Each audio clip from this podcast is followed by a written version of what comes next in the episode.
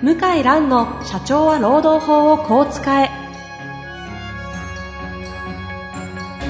法律の下で展開されるビジネスの世界。ポッドキャスト社長は労働法をこう使えは弁護士の向井蘭が経営者の立場に立って経営者が知っておくべき労働法の基礎だけでなくビジネスに関する法律の問題を分かりやすく解説します。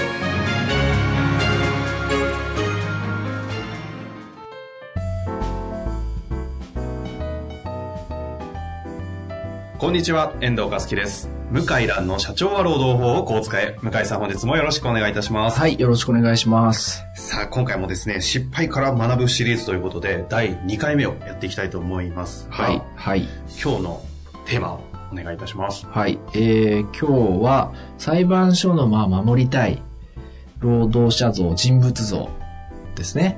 まあ離婚と対比して。あ、そうきますか。はい。それをまあ簡潔に申してあげたいと思います。裁判所から見た守りたい人と守りたくない人がいるわけですか？はい、あります。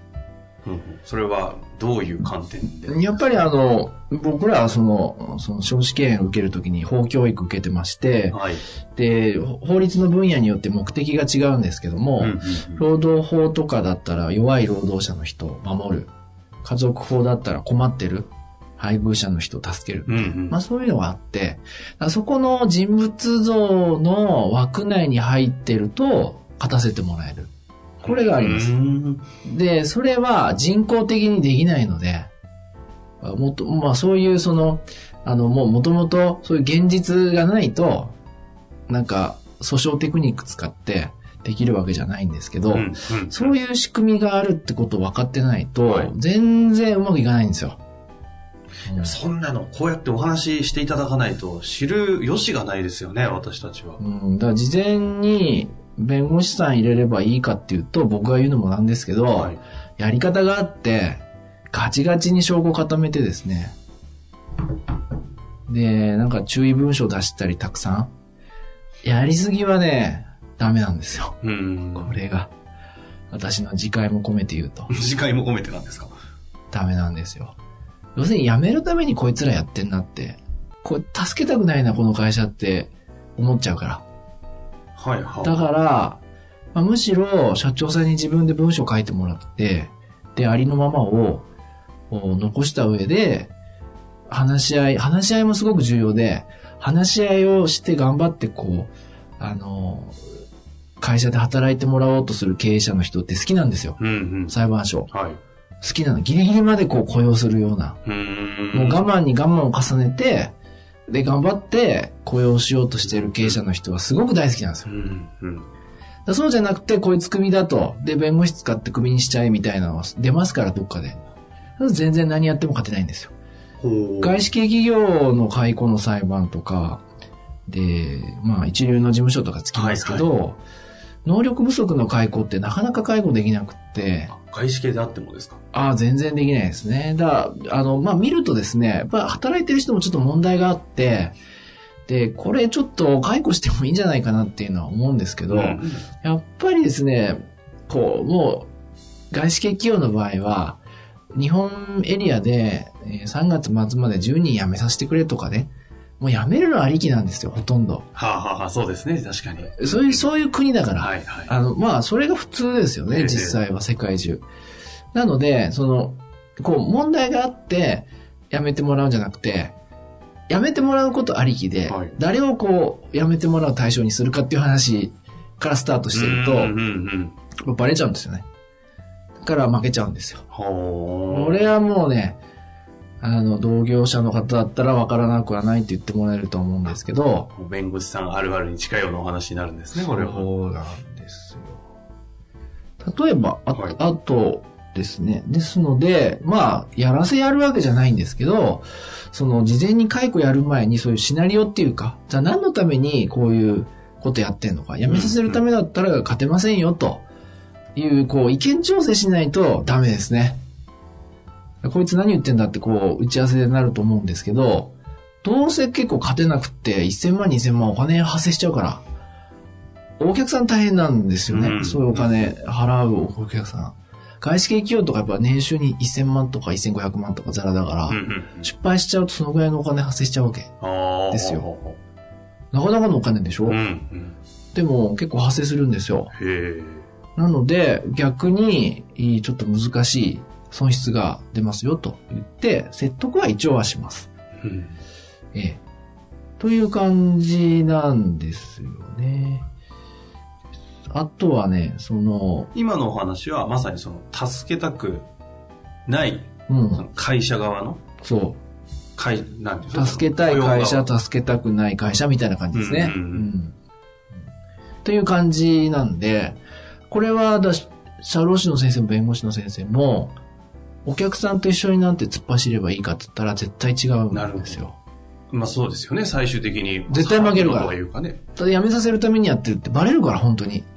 労働審判でもバレると思うし、証人尋問なんかしたらバレますよね。あこう雰囲気醸し出す雰囲気、まあもう文書の証拠の上でももうバレちゃうあ。し。バレますよね。やっぱり裁判所もプロだから、特に東京はもう相当な件数扱ってますからね、労働事件だけで。うんうんうんまあわかるんですよね、なんとなく雰囲気で。じゃあその裁判官の目線がかなり、まあ当たり前ですよね。彼らが裁くわけですからね。そそこを抑えた上でちゃんと考えていかないと、勝てるもんも勝てないし。買ってないですよね。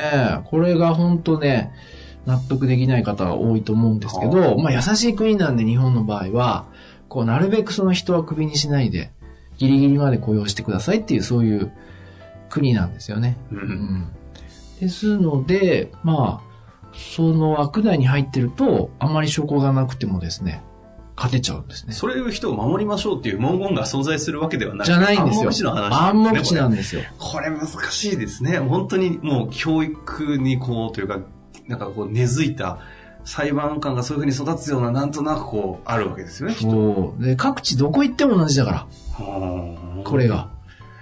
うん不思議なことになので、もう本当にね、あの、結局偏ってるとかね、裁判所批判したってしょうがないんで、うんまあ冷静にいろいろ反省すると、こう、負ける理由って結構あるんですよね。はあ。勝てる理由って偶然だったりすると思うんですけど、うんうん負ける理由ってまああるんですよ。まさに今回の失敗から学ぶにもふさわしい話ですよね、それって。そうそうそう。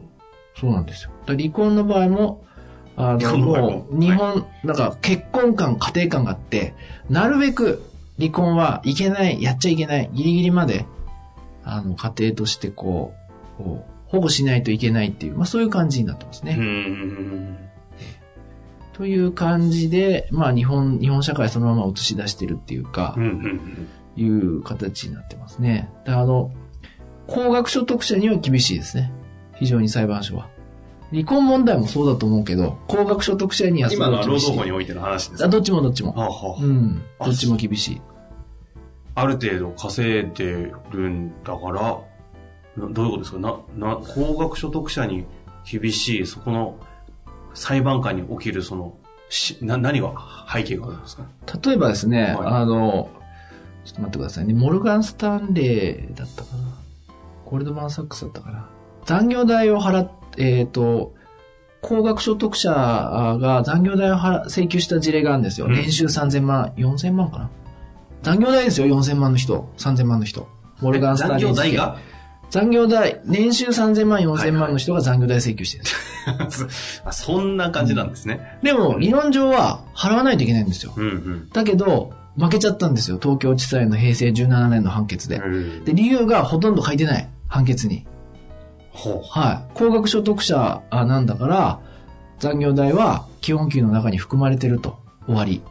これは理論上は今でも説明がつかないって言われてるんですよ。う。へ今、確かに今のお話だと、なんか合理的に納得はできなかったですけど。あ絶対、あの、合理的な説明はできないんですでよきないんですか、これ？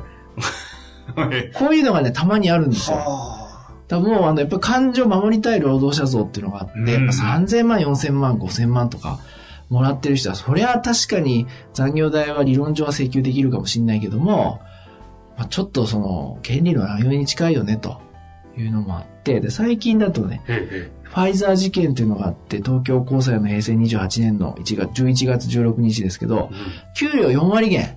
これが適用だって言われて、労働者が負けちゃった事案があって。4割減、ほぼ半分じゃないですか。うん、それも、まあ、高収入1000何百万だったかな、もらってた方が、こう、プライドが高くてですね、仕事を全部こう、バカにして、やらなかったんですね。こんな仕事自分がやるような価値がないって、はいもうはっきり文章にもメールにも書いてる、そういう方で、ひたすらもうそういう態度でずっと押していっへて、え裁判でもそういう態度で臨んだんですけども、4割減は有効だと。4割減ってありえないんですよ、普通は。大体どんな感じなんですか？いや、1割でも負ける可能性あります。はあ、そん1年うん。5%でも負ける可能性ある。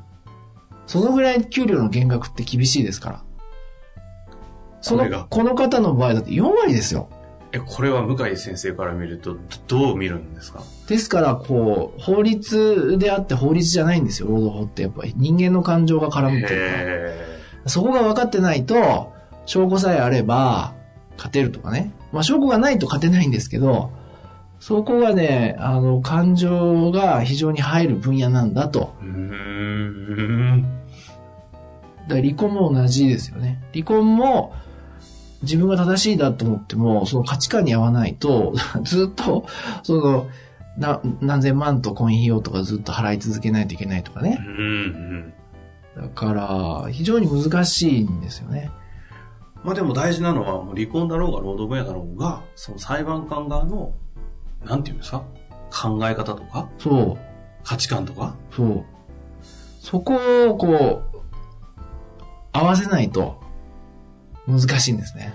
じゃあ本当に裁判官側のその結婚観、労働観そう。をどうちゃんと理解するか。そうです。っていうことなんで、えー、まあ、えー自分が正しいと思うんじゃなくて、まあ、どうやったら受け入れられるかとうんうん。いうことを考えて、えー相談したりアドバイスしたりするようにはしています。なるほど。そこばっかりはね、調べてもなかなか出てこないところでしょうから、はい。それこそそういうところにちゃんと精通している弁護士の先生とかにご相談して、まあそれこそね、労働分野においては、向井先生のような方だと思うんですけど、まあそうしないと、勝てるものも勝てなくなってしまうと。はい。今回もまた失敗から学ぶというかね、今までいろいろ次回の念もとおっしゃってましたが、いろんなケースを見られたんでしょうけど、まさにもう実体験という、としてもあるってわけですね、この辺のお話は。はい。ぜひ今日のお話を、まあ、活かすというかね、参考にしていただいて、はいもしなんかそういうことをする機会があるんであれば、ぜひ向井先生だったりそういった方にご相談をするといいかもしれませんね。はい。というわけで本日もありがとうござはいい。ました。ありがとうございました。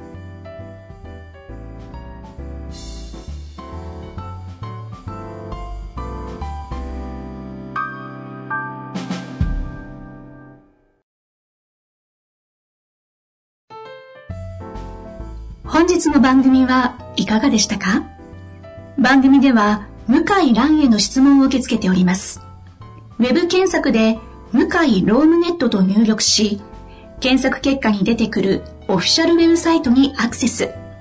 その中のポッドキャストのバナーから質問フォームにご入力ください。たくさんのご応募お待ちしております。